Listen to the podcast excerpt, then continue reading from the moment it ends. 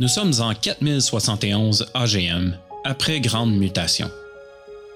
Autrefois reconnue pour ses grandes avancées technologiques, la population d'Axlon est désormais très primitive et toujours hantée par les nombreuses mutations créées par l'explosion du plus grand laboratoire de manipulation génétique du continent.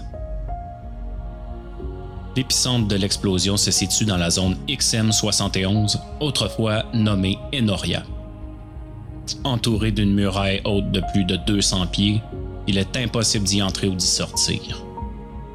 Selon les légendes, les descendants des scientifiques qui ont participé aux expériences génétiques s'y trouvent encore aujourd'hui. La grande mutation est la cause derrière l'extinction quasi totale de la population d'Axlon. Les survivants se sont regroupés afin de survivre et pendant plus de 4000 ans, des nouvelles mutations se sont créées. L'apparition de nouvelles créatures a suscité la peur et celles-ci ont rapidement été exilées hors des nouvelles colonies. Ces nouvelles créatures sont différentes physiquement des humains d'Axlon, mais restent très semblables. Les mutations génétiques ont contribué à l'apparition de nouvelles races humanoïdes arborant de nombreuses similarités avec certains animaux sauvages. Au fil des générations, ces nouvelles races ont été rejetées par les humains dues à leur apparence mi-humaine, mi-animale.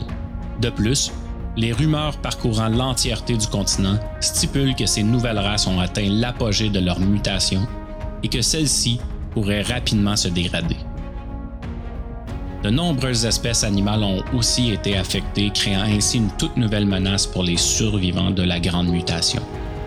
Plusieurs nouvelles espèces de créatures rôdent sur Axlon à la recherche de leur prochaine proie. Au nord, les elfes se sont exilés sur l'île de Grand-Île et n'ont plus aucune relation avec la population d'Axlon.